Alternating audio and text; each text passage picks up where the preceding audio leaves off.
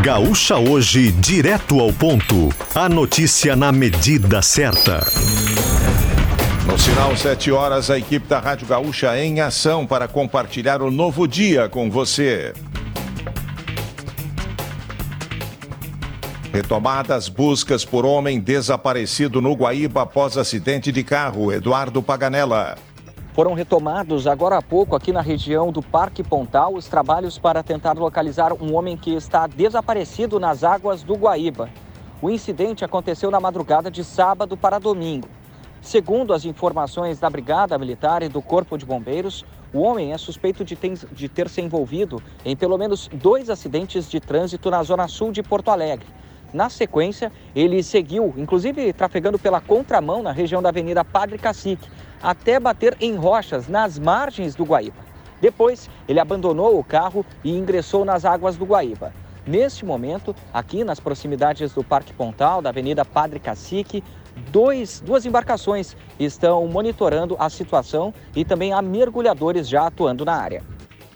Sete horas, um minuto. Supremo Tribunal Federal rejeita queixa-crime da Associação de Vítimas da Covid-19 e nega investigar Jair Bolsonaro por boicote no combate à pandemia. No plenário virtual, oito ministros seguiram o voto do relator, Luiz Roberto Barroso, para rechaçar pedido da entidade que apontou inércia da Procuradoria-Geral da República em responsabilizar o então presidente pela crise sanitária. Homem morre e outros quatro seguem foragidos após confronto com a polícia em Caxias do Sul. Aline Ecker. Os homens invadiram uma chácara nas proximidades da BR-116 por volta das 4 da manhã de hoje. Lá efetuaram disparos contra um homem de 36 anos que revidou. A vítima foi ferida no braço. Na fuga, os criminosos foram perseguidos por uma equipe do 4 Batalhão de Polícia de Choque de Caxias do Sul. Eles trocaram tiros com os policiais e capotaram a captiva onde estavam. Um deles morreu e os demais fugiram e estão escondidos no mato. A vítima tem antecedentes criminais por homicídio e tráfico de drogas e está sob a custódia da polícia. A pista aqui na RS 452 está bloqueada, meia pista, para quem vem de Feliz para o Vale Real. No momento estão aqui diversas viaturas da polícia, né, do choque, então seguem nestas buscas aos quatro criminosos que estão escondidos.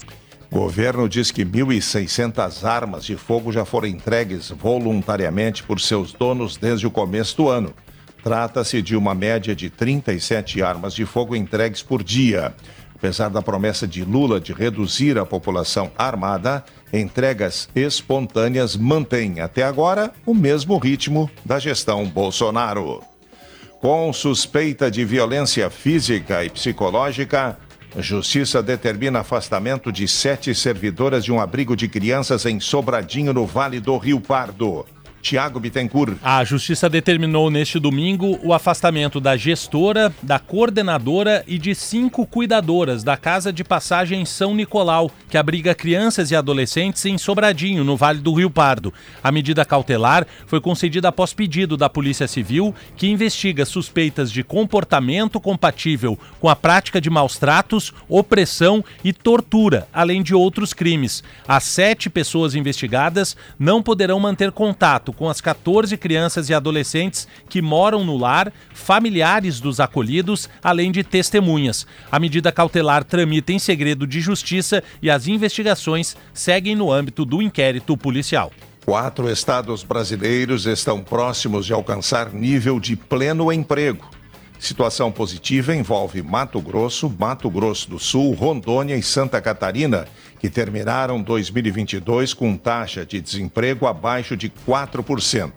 Nos três primeiros citados, bom desempenho decorre do sucesso do agronegócio. No caso de Santa Catarina, a diversificação da economia é a principal causa do baixo desemprego. Agora, são 7 horas e 4 minutos, com temperatura de 22 eh, graus.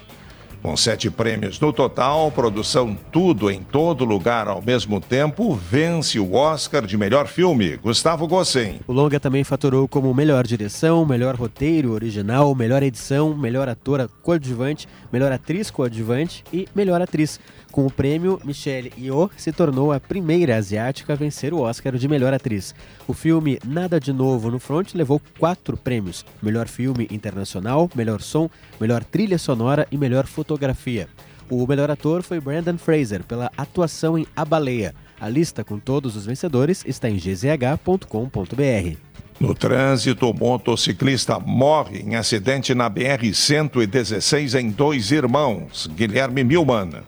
Aconteceu por volta das 6 da manhã, Macedo, no quilômetro 227 da BR-116. Segundo a Polícia Rodoviária Federal, a vítima é um homem de 39 anos que caiu da motocicleta. Segundo a PRF ainda, não há bloqueios no local, mas o acidente segue em atendimento.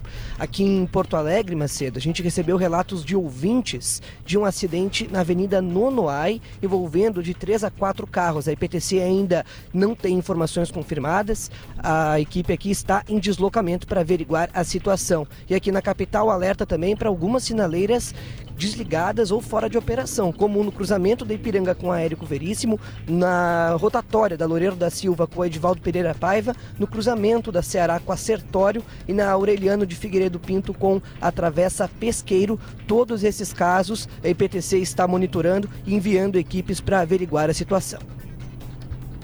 Do trânsito para o tempo. Mais um dia de calor iniciando, céu aberto, sem nuvens, temperatura 22 graus. A previsão para as próximas horas com Caroline Costa. Uma massa de ar seco está impedindo a formação de nuvens de chuva e, por conta disso, o Rio Grande do Sul começa a semana enfrentando uma nova onda de calor.